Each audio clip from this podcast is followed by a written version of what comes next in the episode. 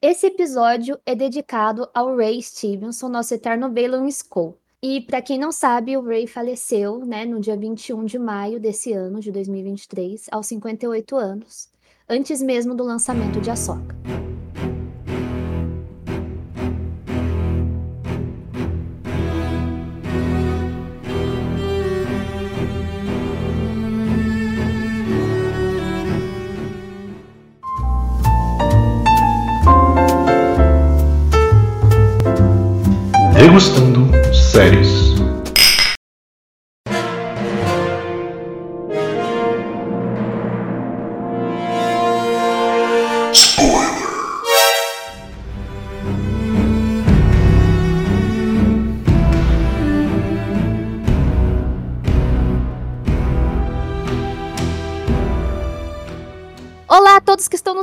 Ouvindo! Hoje a gente vai falar sobre o último episódio de Ahsoka, mas também não vamos falar só sobre ele, né? A gente vai falar da temporada como um todo. E também já vou aproveitar para pedir para vocês não esquecerem de curtir, nos comp me compartilhar aqui na arroba multiverso.dageek. Tudo junto, tá? Essas são informações das nossas redes sociais, tanto para informações no Instagram quanto TikTok e outras mídias. Você também pode acessar o nosso site né, o www.multiverso.multiversodageek.com.br.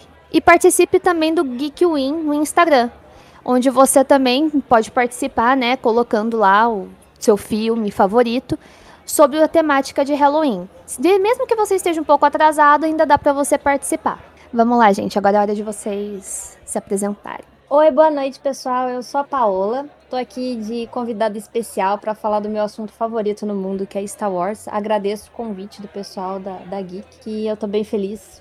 Gostei bastante da série como um todo, me surpreendeu porque eu não tinha tantas expectativas, mas quando o Filoni fala que vai ser bom, é o Filoni, né? Não tem como negar a perfeição das obras dele.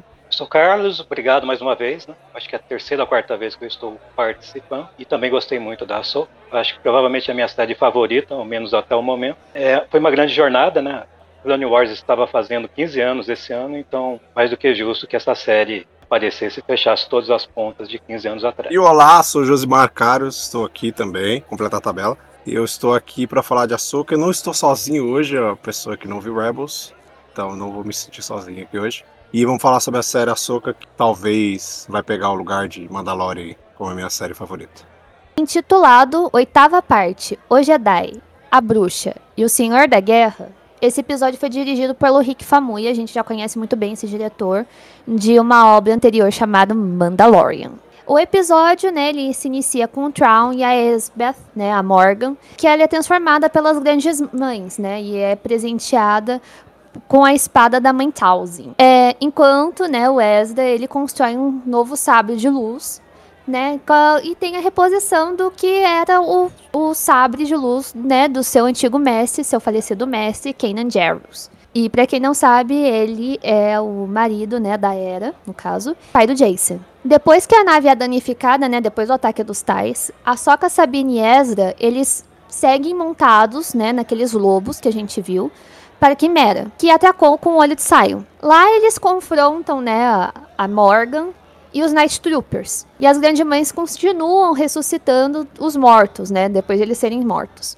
A Sabine consegue finalmente o seu despertar da força e ajuda o Ezra a pular na quimera. E enquanto isso, né, ela também se depara com a Soca sendo encurralada e ela fica para ajudar a sua mestre e tem um que tem uma finalização muito, muito boa. Então, né, a gente vê a Soca Sabine e o Ruian presos em Perídia, né? E as grandes mães chegam a Datomir.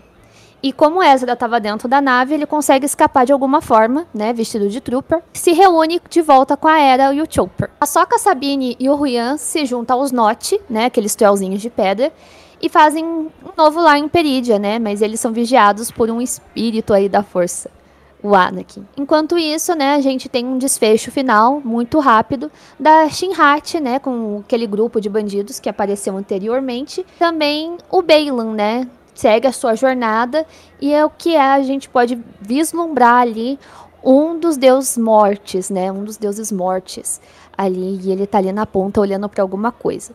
Claro que foi um ótimo cliffhanger, seja para uma próxima temporada, seja para um próximo filme, mas agora a gente vai debater de verdade o que foi esse último episódio e a temporada. Eu tinha outras visões para essa série, principalmente para esse episódio.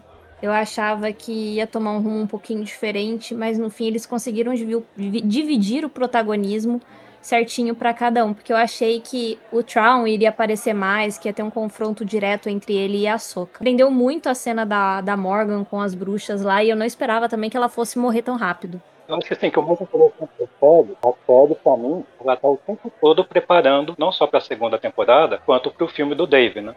Então eu acho que eu, a, a, esse final, ele deixa muita coisa em aberto, muito propositadamente, pensando aí nessa possível segunda temporada e com certeza desaguando tudo, na, na, na, pelo menos no filme, né? Pelo menos na forma cinematográfica. Eu não me surpreendi exatamente com o final, porque eu acho que eu já estava meio que esperando pelos últimos episódios que muita coisa ficaria para frente, sobretudo na questão do Balan, que acaba sendo né, uma pena, né? Que agora a gente não tem mais o ator e propositadamente, né? Muito da missão dele, né, da toda a história dele seria resolvida mais para frente logo assim de cara, né, nessa primeira parte, eu gostei muito, né, da, da questão da referência, né, da, da questão da, das bruxas de Datomir, né, na, nessa questão, e as grandes mães ali servindo como uma ponte, né, mostrando a fonte de poder delas, né, que elas conseguem ceder poder nova pessoa, né, ali que, que quer entrar na, naquele vínculo, né, naquela irmandade.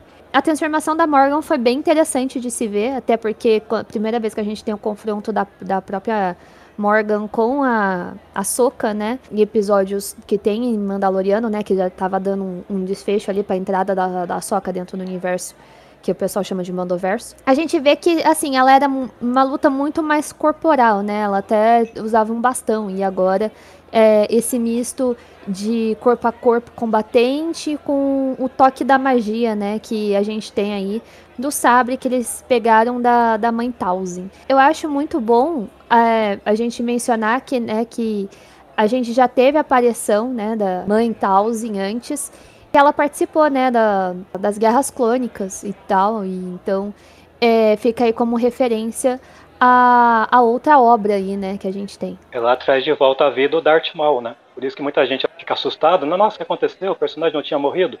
Ela é a bruxa responsável nisso, né, de trazer né, os mortos de volta à vida. Ela acaba ajudando aí um moribundo Darth Maul a voltar a ser o Darth Maul que a gente conhece. É por isso que o personagem aí está aparecendo de novo. Sim, sim. Eu lembro que muita gente, quando depois de assistir solo, né, ficou com dúvida.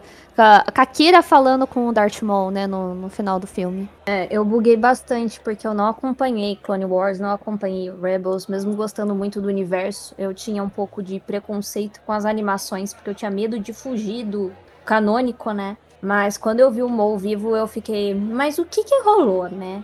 Então, mostrar essa parte das bruxas abre a uma vertente de universo místico, porque Star Wars sempre foi um negócio mais científico, né? Não tinha essa parte diferente, mística. Ficou repetitivo, mas é isso. Eu achei extremamente interessante essa abordagem. Acabou instigando a curiosidade de começar a assistir as animações, né? Eu acho uhum. que muito do, do que o pessoal que teve contato agora com, com a obra de Ahsoka foi realmente uma porta de entrada aí para o pessoal ter mais curiosidade justamente com as animações. Ver que a força não se limita é, só a, a Jedi e algumas outras pessoas mas sim é uma coisa muito mais ampla. Tanto é que a gente tem no Visions, né? A gente tem um tipo de contato mais amplo das, das pessoas com a natureza.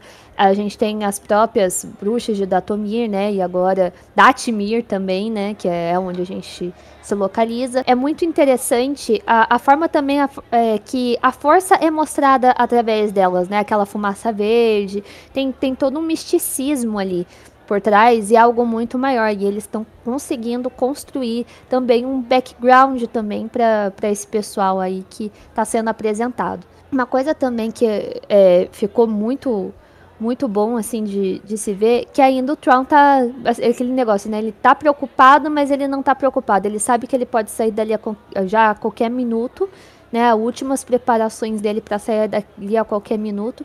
Tanto é que ele manda, né, os tais atrás da da Soca para impedir ela realmente de tipo tomar qualquer decisão de ir atrás dele. Então, é a última medida preventiva ali que ele tem, não ninguém atrapalhar ele. Até porque é, em uma única frase, ele já deixou claro que, assim, é, não subestime qualquer Jedi que for. Até porque o Ezra conseguiu enfiar ele naquele lugar, né, em Perídia, com ele, e ficou estranho.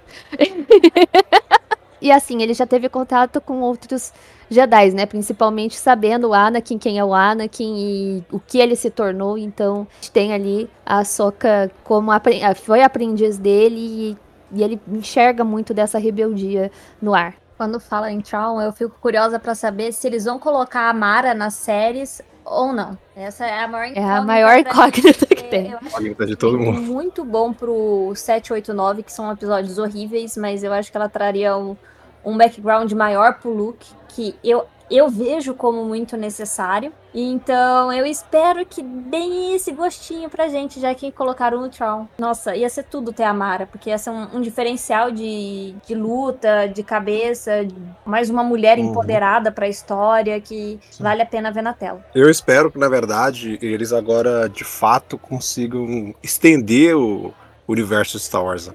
Eu já falei aqui que Mandalorian ele traz essa magia de Star Wars ali, ele unifica as gerações, mas ele, entre aspas, ele tenta expandir o universo, mas ele não expande de uma forma muito grande. A Soca faz isso. Ela já consegue expandir e consegue pegar ali livros, HQs, até um pouquinho de game, é, as animações, ela consegue fazer isso. Então, mesmo quem não está assistindo, eu, que vi só os primeiros episódios de Rebels, que alguns momentos eu ficava meio que viajando, mas tá, mas que, que é isso? Que, que, que parte que é essa? Depois eles iam e passavam explicavam para você. Então agora eu espero que de fato as próximas séries, até os próximos filmes que vão ter aí, que já tem bastante filme né, preparado, né, para lançamento, que eles consigam expandir, que eles consigam de fato trazer todo esse universo aí de Star Wars e trazer muito mais coisa, né? essa parte mística mostrada aqui na Soca me chamou muita atenção, assim. Desde quando eu imaginei que eu ia ver Zombie Troopers em Star Wars, sabe? Mano, nunca. Nunca imaginei esse tipo de coisa. E ver toda essa parte mística de Star Wars fez com que eu sentisse vontade de entender mais esse fator ali dentro daquele universo. Então eu quero que, que, que eles expandam de fato, assim, daqui para frente, sabe? E me surpreendeu demais esse final, porque depois do final de Mandalorian eu eu confesso que eu tava esperando, sei lá, tristeza, assim. Foi excepcional esse final. Se vocês me permitem um adendo, um adendo rapidinho, só falando todo o da meada da questão da parte mística, das bruxas de data. É lembrando que lá atrás, os telefilmes dos Ewoks já tinha uma bruxa. E a gente ficou esse tempo todo confundir, né? Aquela personagem, né? Por que, que Star Wars de repente tinha uma bruxa? Depois, com a, com a introdução dessas personagens, a gente agora entende o quanto a, a força acaba dependendo da cultura, né, sendo usada de uma forma diferente. E Star Wars, então, tem bruxas. Né? Então, quem assistia os telefilmes dos Ewoks, né, a primeira vez que Star Wars foi para a TV através de um live action, agora sabe aí. É, o que eu achei bastante interessante também em Ahsoka é que mesmo não sendo voltado pros Skywalker, expandindo o universo, manteve a linha principal. Alguns podem chamar isso até de fanservice, mas eu acho que Star Wars, quando não tem, pelo menos citar os Skywalker, não tem graça. Mesmo Rogue One é muito bom, Endor é muito bom, mas sempre tem que ter essa pontinha que dá aquela nostalgia e segura o fã raiz. Uma pergunta em cima disso para vocês. Para mim, a série deixa muito nítido que a verdadeira quem, quem herda tudo do Anakin, né, o conhecimento que ele tem, né, a capacidade dele como Jedi, não é o Luke, não é a Leia, é a Ahsoka. Sim. Eu acho que a Ahsoka é invisível, que digamos o discípulo mesmo, o herdeiro mesmo do Anakin, em termos de Jedi, é a Ahsoka. Vocês pensam sobre isso? Porque a impressão que dá, e mais do que a impressão, né, no, no universo expandido fica muito nítido que o Luke, na verdade, ele é treinado pelo Yoda, pelo Obi-Wan. Acontece a mesma coisa com a Leia, né, os espíritos do Yoda e do Obi-Wan aparecem para treinar ela durante o treinamento que ela está tendo com o Luke. Então os dois, na verdade, eles não, nesse ponto, né, apesar de serem filhos do Anakin, eles não representam, eles não são herdeiros sim, do Anakin Jedi. E a Ahsoka mesmo, né, pensando uma questão do, do, equilíbrio da força, do Anakin ser o pai, de repente a Ahsoka ser a filha, né, já que ela tem toda a questão de, de, de ter um pouco da, da filha dentro dela também, por isso, por isso que tem a coruja. O que vocês pensam sobre isso, né? Essa, esse acréscimo nessa linhagem dos Skywalker, dizendo que a, a representante mesmo do Anakin, a herdeira mesmo do Anakin em termos Jedi, é a Então, na, vamos, vou, vou dividir essa, essa pergunta aí, no caso, esse, esse ponto em, em dois, para mim conseguir raciocinar e responder. A primeira parte é, sim, eu concordo, né? A Soka é a que mais tem ali do Anakin o tempo todo, tipo, a, do, desde o afastamento que ela teve dele, né? Que ela tem aquela desilusão, vendo ele como Vader e sempre pensando nisso, uh, a gente vê muita das camadas da tristeza dela, né? Porque ela é uma personagem extremamente complexa, mas você vê que ela tem muitas atitudes e ela é muito voraz, assim como ele, né? Na, no posicionamento dela. Eu acho legal até comparar com ela no começo. E o Anakin, tipo, aceita treinar ela, tem muito dela ali, mas eu lembro de algumas cenas que, tipo, às vezes uh, ela ficava perto do Obi-Wan e ela tentava compreender a cabeça do Obi-Wan né? E, e, meio que afrontar o, o Anakin nesse ponto, tipo, tá, mas e que o Obi-Wan disse? E ele passava um ensinamento e a perspectiva, o ponto de vista dele, e ela comprava muito essa ideia logo em seguida. E então eu acho muito legal ver o, o quanto ela escutou ele, o quanto ela aprendeu com ele, o quanto ela se desenvolveu com ele. Tales of Jedi, eu acho muito interessante a parte que ela conversa com o Bale né, com o Bail Organa, que ele fala para ela, né, se você precisar de ajuda, alguma coisa, eu tô aqui.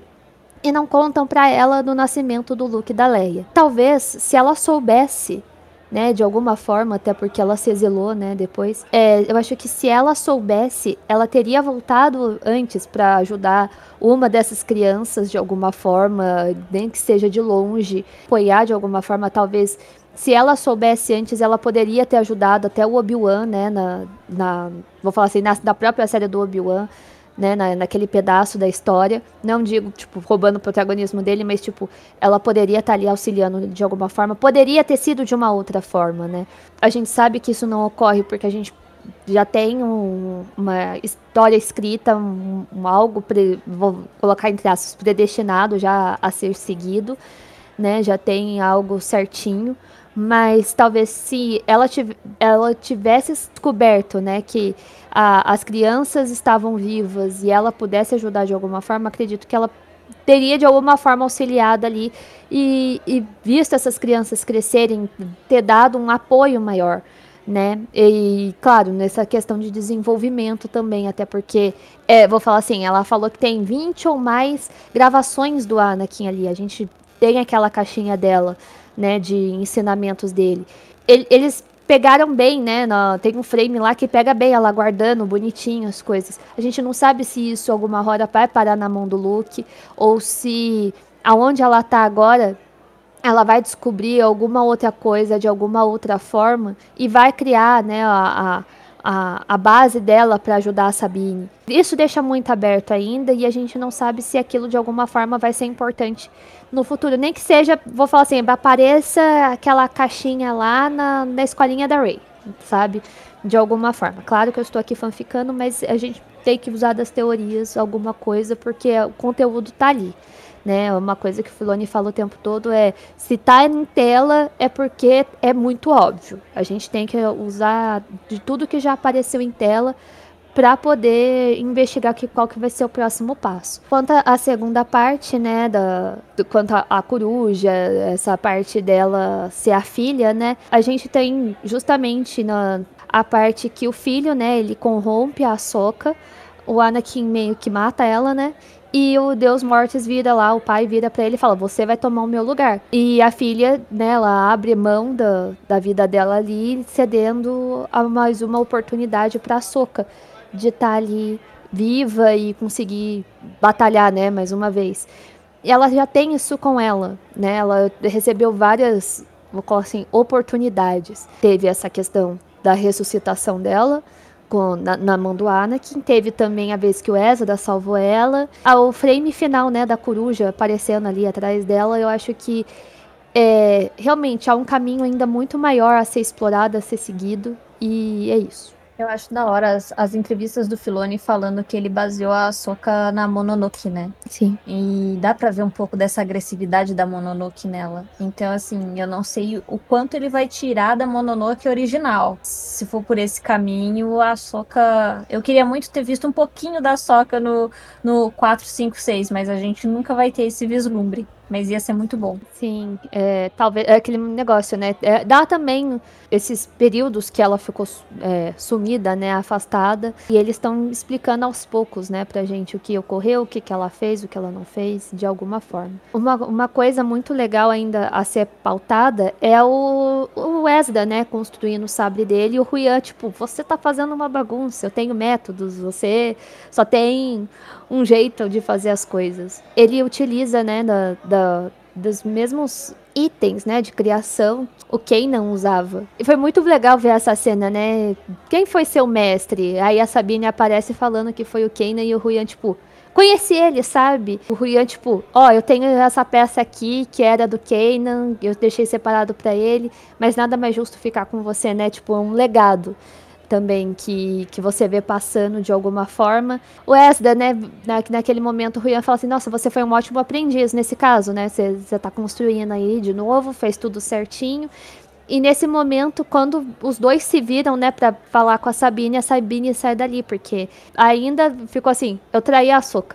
Coloquei todo mundo, vou falar assim, de uma parte egoísta minha, mas a Soca vira pra ela depois, tipo, você tinha que fazer porque você tinha que fazer isso. A gente tinha que estar tá aqui de alguma forma, né? Tanto é que ela fala basicamente isso duas vezes no episódio.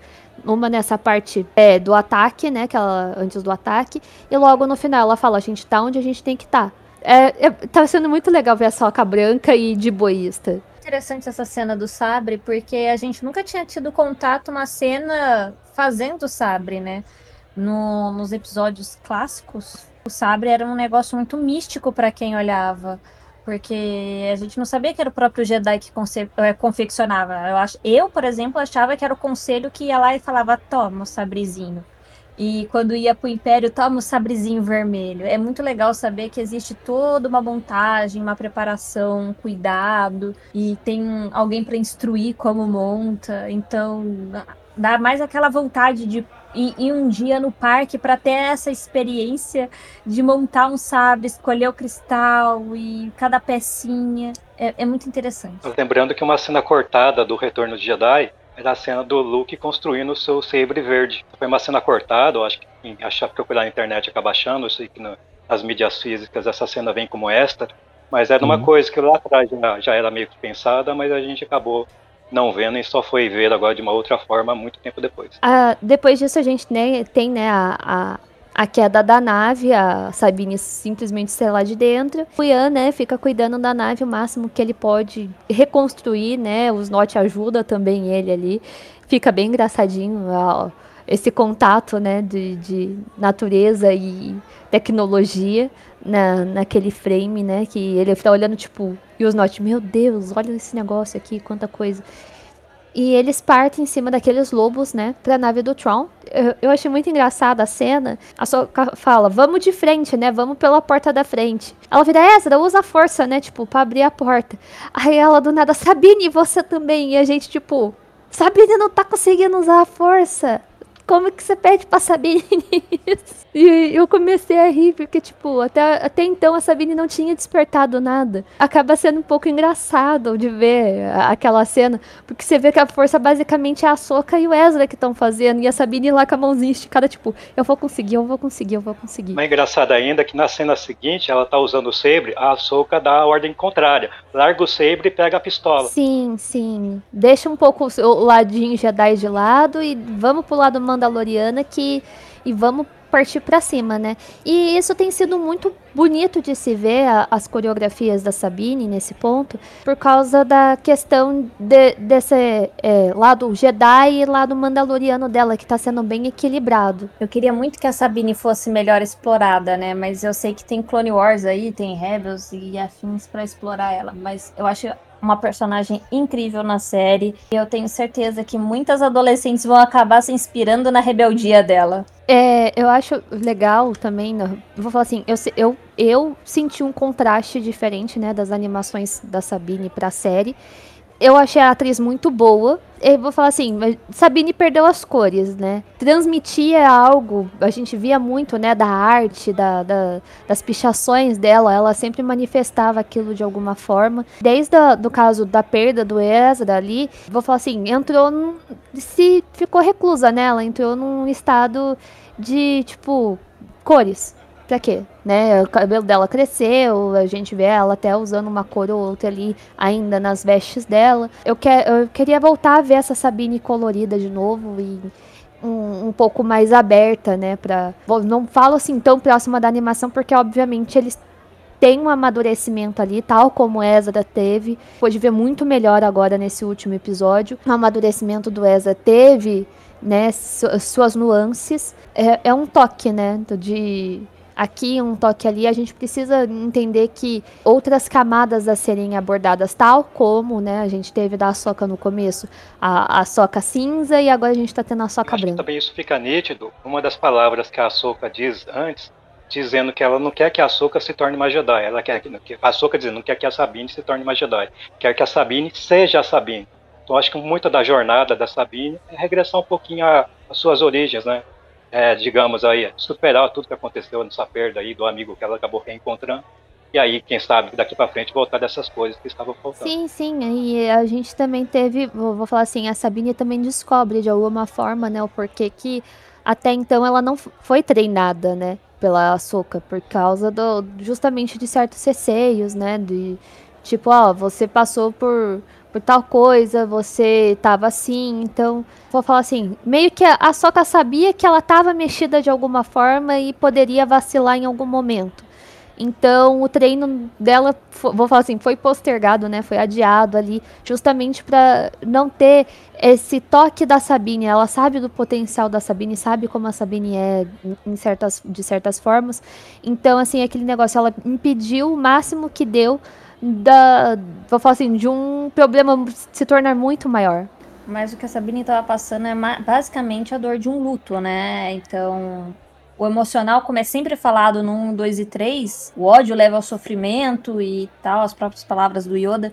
Então não era a hora da Sabine fazer nada. Aí a partir do momento que ela começou a pegar confiança nela, ela começou a ir lá e fazer as merda dela. E até ela se tornar o que ela virou, que a gente viu que a força realmente despertou nela.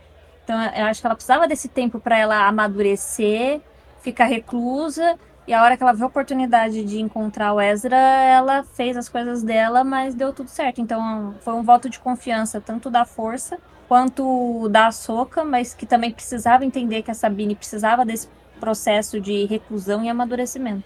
Até mesmo na, na, na parte que os Tai aparecem, né? A Soca fala: o que faz um Jedi não é um sabre. O sabre qualquer um pode pegar, qualquer um pode manusear. Mas saber o contexto e sentir a força, saber por isso na força, é outra coisa. Tanto é que quando a Sabine finalmente ela confia na força, ela consegue, né, puxar o, o sabre e acender na cabeça do, do trooper lá que estava pegando ela ali na hora. Olha que nisso tudo tem o agravante que a própria Ahsoka estava reticente em treinar a Sabine, que ela tinha na cabeça dela também a ideia que o legado que ela poderia deixar, de repente, é, é do tal do legado de morte e destruição, né? Então, a partir do momento que ela vê na Sabine essa possibilidade dela descambar um pouquinho, a própria Ahsoka desperta ainda mais esse medo que ela já carregava desde o Anakin. Né? Então, por isso a importância do Anakin também voltar nessa história e curar esse aspecto da, da Ahsoka, né? ela entender que ela é muito mais do que só esse legado de morte e destruição para quem nasceu nesse ambiente de guerra, como já diz até o próprio título da série, e que ela pode ser muito mais, inclusive agora sendo muito mais como a mestra da Sabine. Ah, acho que a Sabine ainda tem muito para ser explorada. Eu espero que seja feito isso na segunda temporada, porque vai ser um amadurecimento muito bom. Porque você vê que o Ezra já é um personagem mais maduro, mas ela ainda vai ser lapidada. E a forma que ela é rebelde, a Ahsoka vai ter que lidar com ela como o Obi-Wan lidava com o próprio Anakin. Então talvez a Ahsoka seja a verdadeira neta e, e, é uma coisa que eu, eu venho batendo, né, a tecla desde o começo. A Sabine vai ser pra Soca o que ela foi pro Anakin, né? O tempo todo eu falei assim, olha, eu acredito que a série vai abordar muito sobre questões de mestres e padawans. Ao mesmo tempo que a gente tem o Baylan em contraparte a Soca e a Shinhat sendo, né, a, a contraparte ali da Sabine, é, a gente também vai ter o foco nas duas de justamente a Sabine ser impulsiva do, da forma dela e a Soca já ter todo a estrutura, o amadurecimento de saber o, né, o, mais ou menos como guiar a situação. E ela, no caso, tá recebendo justamente o, vou falar assim, de bandeja, uma versão dela quase mais nova aí, que, que fazia as coisas que ela fazia. Também recebeu, né, o, o nome de abusada, né, de Snips. Essa questão de mestre e aprendiz, também, também fica bem nítido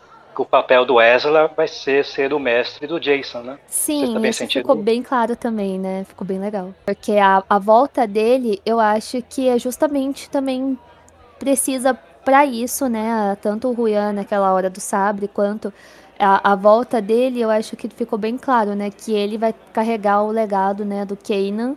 E espero que isso fique, né?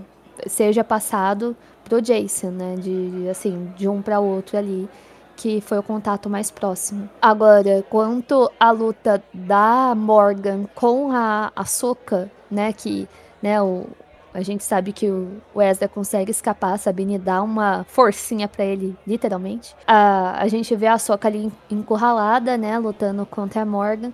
Eu gostei bastante até da luta das duas, achei bem legal.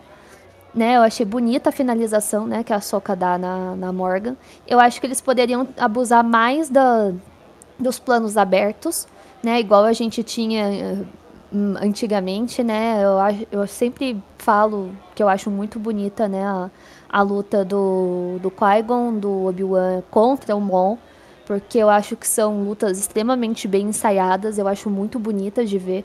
E eu sinto muita falta disso em tela. Uh, o, vou falar assim, apesar da. Vou, a gente vê que a Morgan tá sendo meio bruta ali com a, com a espada, a forma dela de manusear. É, eu achei legal o jeito que a, a Soka finalizou, né? Ela pega a, a própria espada que tá na mão da Morgan para usar no lugar do sabre que foi destruído dela. Finaliza com os dois cortes, né? Na cintura ali da, da Morgan e ficou muito bonito de, de ver esse tipo de finalização.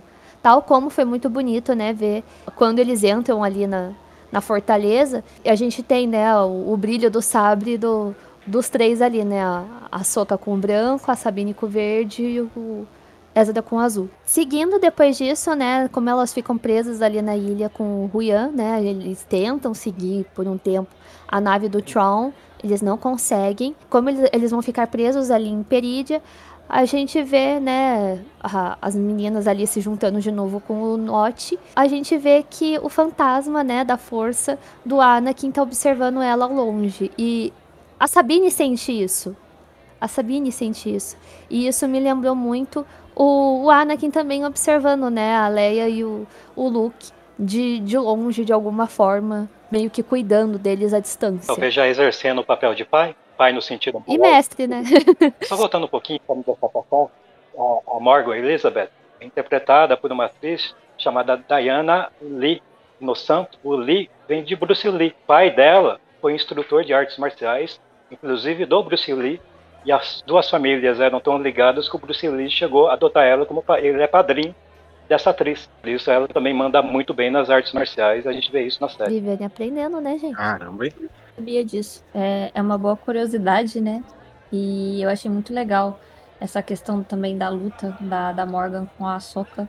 Porque, querendo ou não, foi um equilíbrio, né? Foi o corte com os dois sabres, um, um, um, cada um de um lado e no meio. Então foi, tipo, tudo bem equilibrado, meio, meio, meio. Deve ter algum propósito. Não dá ponto sem nome. Nesse ambiente de bruxa, o pessoal voltando à vida, vocês acham que ela pode também voltar à vida? Olha, depois das, da, das grandes mães ter largado elas ali, tipo, eu não, não excluo a possibilidade de voltar de alguma forma, mas o corpo dela tá lá. E a gente já viu, né, a, o caso, personagens que estavam ali dando a mágica, né, dando a vida para outros personagens, eu não sei se nesse caso ela voltaria à vida. Acho que não. Eu acho que ela não voltaria, porque o próprio Tron já fala, ah, deixa lá. A, as três lá, as mães pegaram e também. Ai, a, ela está morta. E tipo, já fizeram uma cara de paciência, então eu acho que não voltam para buscar o corpo dela para viver ela de novo. Falando em corpo, vocês acham que aqueles carregamentos eram corpos de, de uhum. marxistas, resgatadas e a parte do novo exército aí, tá Provavelmente, pode ser corpos, pode ser eu vou falar assim, a gente não sabe o quanto o Tron, a gente sabe, vou falar assim, o próprio Ezra deixa que o Tron explorou a ilha de certa forma e acordou as mães, despertou as mães. A gente não sabe até que ponto daquele lugar foi explorado pelo Tron. A gente não sabe até ponto aquele planeta foi explorado pelo Tron. Não acho que seja um corpus só por assim dizer. Claro, ele reviveu algumas pessoas, né, ali na, com a mágica, é, é o que, que deixa você na questão que tanto ele estava é, juntando, o que, que tanto ele estava carregando além do, do exército que estava sendo montado ali, que ele já tinha que usar em poucas quantidades para não perder. Qual outro propósito, além do retorno dele ali? Tem a ambição de, de manter a, a, aquele carregamento, né? Pode ser que sejam criaturas que a gente não conheça, né? A gente ainda tem que descobrir como, se o Enoch é mesmo um soldado ali que foi revivido ou se ele já tá morto de alguma forma, tipo, revivido de algum problema, ou se ele só é um zumbi e tá ali. De deixa muito amplo ainda e vou falar assim, eles deixaram muita coisa aberta pra gente continuar querendo descobrir o que vai vir na próxima temporada. Justamente outra coisa que pega é esse negócio que o Balan tava sentindo o tempo todo, né? Ele fala, ah, tem um grande propósito aqui, eu preciso ir atrás desse propósito. Tanto é que ele fala pra Shin, vai lá, fica com o né, serve ele. Tem, tem outra coisa me chamando aqui, e pode ser uma coisa ainda maior. Falou de segunda temporada sobre futuro. Vocês acham que vai ter segunda temporada? Eu tô achando que, que vai direto pro filme. Não sei se vai ter uma segunda temporada, não. E antes, lembrando, tem a quarta do, do Mando, né? Eu acho que foi mais uma preparação para uma coisa maior. Claro, eu não descarto a possibilidade, porque a gente não teve uma confirmação até agora de uma uhum. próxima temporada. Por exemplo, essa confirmação não pode não ter vindo porque eles não encontraram alguém para substituir o Balon, né? Então a gente tem que botar isso em mente né? A gente tá sem um ator e a gente precisa continuar o background dele. Tem uma coisa aí que eh, a gente não pode deixar simplesmente em aberto, em branco, uhum. passar como se não fosse nada. A gente precisa de um ator. Então Sacanagem. eu acho que não não colocaram outra pessoa ainda, não confirmaram nada, justamente porque eles devem estar tá procurando alguém ali para inserir no lugar para continuar esse legado, né, que foi dado pelo Ray.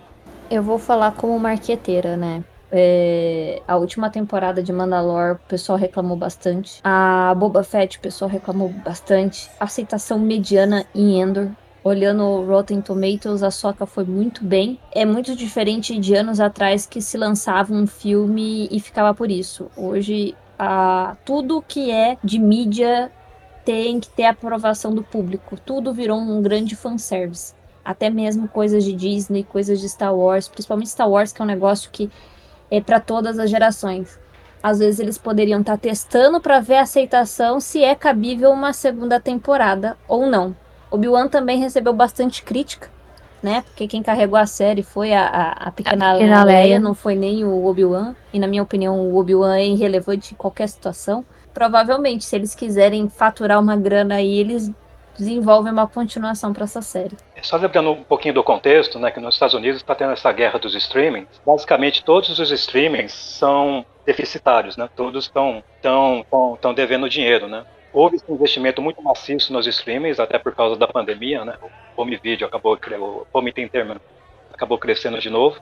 E agora existe essa forte é, tendência a se voltar a investir um pouco mais no cinema e deixar esses investimentos mais poupados, mais limitados. Né? A gente já sentiu isso, esse peso no Star Wars, que a série do Lando já foi modificada e provavelmente vai se tornar um filme. Então, uma das séries anunciadas lá atrás já seguiu esse caminho inverso de voltar para o cinema. De repente, a segunda temporada da Açúcar seja o filme do Dave. Né? Tenha sido definido que, ao invés de ter uma segunda temporada, teremos o filme. Mas, repente... Sim, é, ainda a gente tem que lembrar que, por exemplo, ano que vem também a gente vai ter a Colite, né? Que vai falar sobre o passado aí, mas talvez ele abra também outras.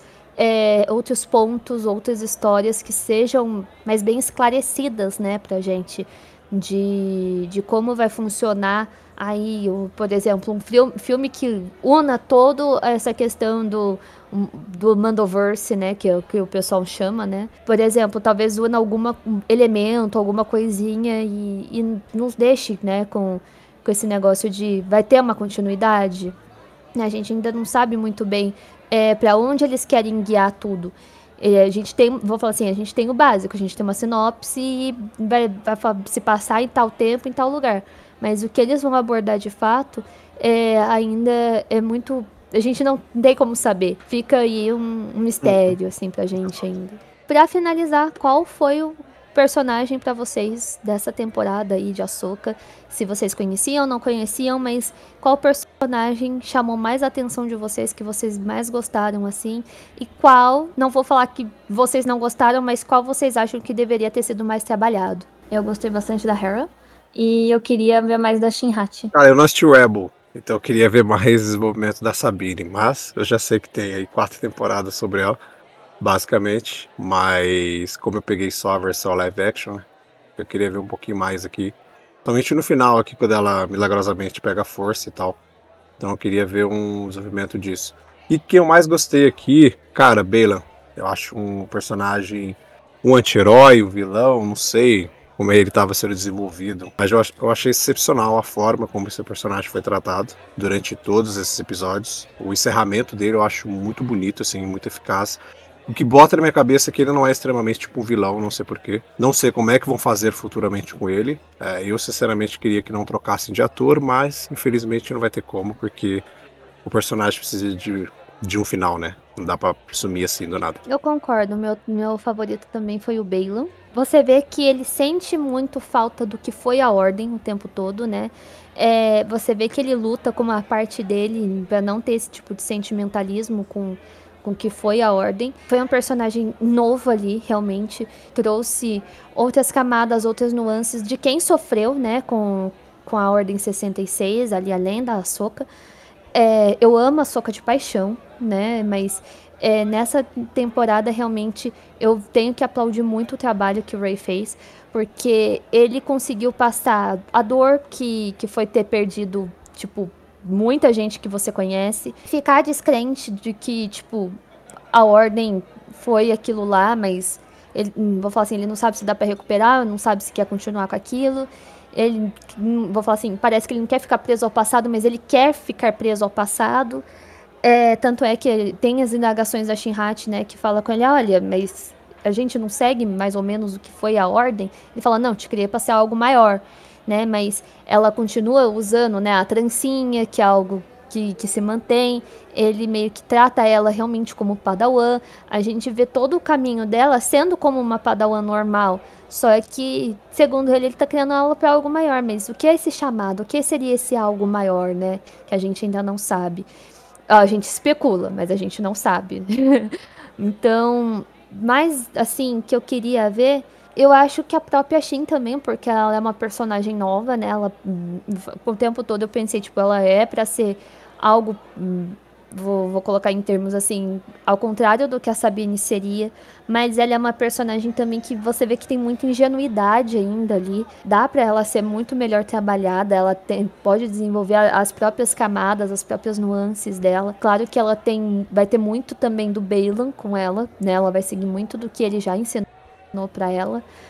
Mas essa jornada dela sozinha me, me deu uma curiosidade de tipo, quem que ela vai se tornar? O que ela vai se tornar? Eu vi muita gente teorizando que ela poderia divergências, né, pelo menos que eu senti, né? Algumas pessoas também devem ter sentido dela com com as mães, com a Morgan, né? Esse negócio de bruxa que talvez ela pudesse despertar também como uma bruxa. E assim, ai, quem vai ser o mestre dela agora, já que o Balon soltou ela, né? Ela vai pra Soca, ela vai pra, pra Morgan, ela vai virar bruxa e vai acontecer o quê, né? Muita gente especulou isso no meio do caminho. Eu realmente gostei bastante de ler várias teorias sobre isso. Não sei se, se isso seria cabível de alguma forma. A lore que eles estão propondo tá se expandindo e tá muito bonito de se ver. São, são dois personagens que, sim, a gente vai entender melhor o Balan, né? Certas camadas do Balan, porque a gente vê, né, o, a gente teve mais contato do que já foi a ordem, as pessoas que passaram por aquilo, né, várias vezes é abordado sobre, né, a, a ordem 66 uh, em, em vários lançamentos de Star Wars, seja filme, seja série, seja animação. A gente não sabe as pessoas que foram treinadas por essas pessoas, né? A gente não sabe como que, que lidam o, os que seriam os Bolken Jedi, a gente não sabe como que, que foi essas pessoas que foram treinadas, né, por, pelos que eram Jedi logo em seguida. A gente, claro, só tem, eu vou falar assim, contato com, com pouquíssimos ali. E, claro, a gente, o Ezra, a gente vai ter a Sabine, a gente vai ter futuramente o Kylo, né, a Rey, mas eles não sabem o que foi a Ordem, né? Eles nunca sentiram o que foi aquilo. E os poucos que ficaram ou estão se escondendo ou estão dando um jeito de sobreviver. E tem, sempre ficou com ar de mistério. A gente não, não sabia qual era a do Bailan. E agora a gente está tá começando a colocar certos pingos nos is. E, e, quando colocou o primeiro, acabou a série. Foi, foi um personagem que foi muito gostoso de, de acompanhar a jornada dele. E o jeito que ele conversa, o jeito que ele entra na cabeça da. que ele entrou na cabeça da Sabine, o jeito que ele entrou na cabeça da Soca de alguma forma, falando do mestre, né, delas. Né, da, da Sabine ele falando da Soca, da Soca ele falando do Anakin. Isso foi muito interessante. Pôs muito mais peso na obra e ficou muito legal. Só dizendo um pouquinho mais da Shin também, eu gosto da Shin, que a Shin e o Balon representam lá os, os lobos da teologia nórdica, e ela acaba meio que sendo jogada aos lobos, como você diz, né, me jogue aos lobos e eu volto liderando a Alcateia, né? Acho que esse é um pouco do caminho dela, lá comandando lá aquelas lá alienígenas. O personagem que eu mais gostei também é o Balan, disparado. O Balan, ele meio que faz às vezes Dark Jedi, que foi criado também no mesmo livro que apresentou o Troll, que se chamava Joros. Ele era um Dark Jedi, ou seja, não era um Sith. Jedi, digamos, caído pelo lado do mal, sem ser um Sith. Ele meio que representa um pouco daquelas ideias. A diferença é que ele é muito melhor desenvolvido do que o Jorus era desenvolvido nos livros lá do Timothy Zahn. Ele é uma, uma versão muito mais complexa, ele não é um vilão típico como o Jorus acabava sendo, ele tem um lado muito mais nobre, é, toda a busca dele, até mais espiritual do que prática, uma coisa que chama muita atenção. Com certeza eu quero que seja um personagem muito mais desenvolvido daqui para frente. Infelizmente a gente perdeu o ator, né? Eu acho que eles vão fazer um recash aí interessante, vão fazer de tudo para encontrar alguém que honre o legado desse, deixado pelo Ray. Aí, quem sabe, o personagem possa ganhar mais espaço daqui para frente. E quem eu gostaria que ganhasse mais espaço e não teve tanto espaço assim é o senador Ziono, porque eu quero ver a cena que ele é assassinado pelo Chopper. Ele precisa morrer, esse senador aí traído que está destruindo a República. Mais alguma coisa que vocês queiram falar para finalizar? Minha força está com todos nós. E essa This is the way. Porque eu estou ensinado. Eu sou um, força, a força tá comigo, this is the way.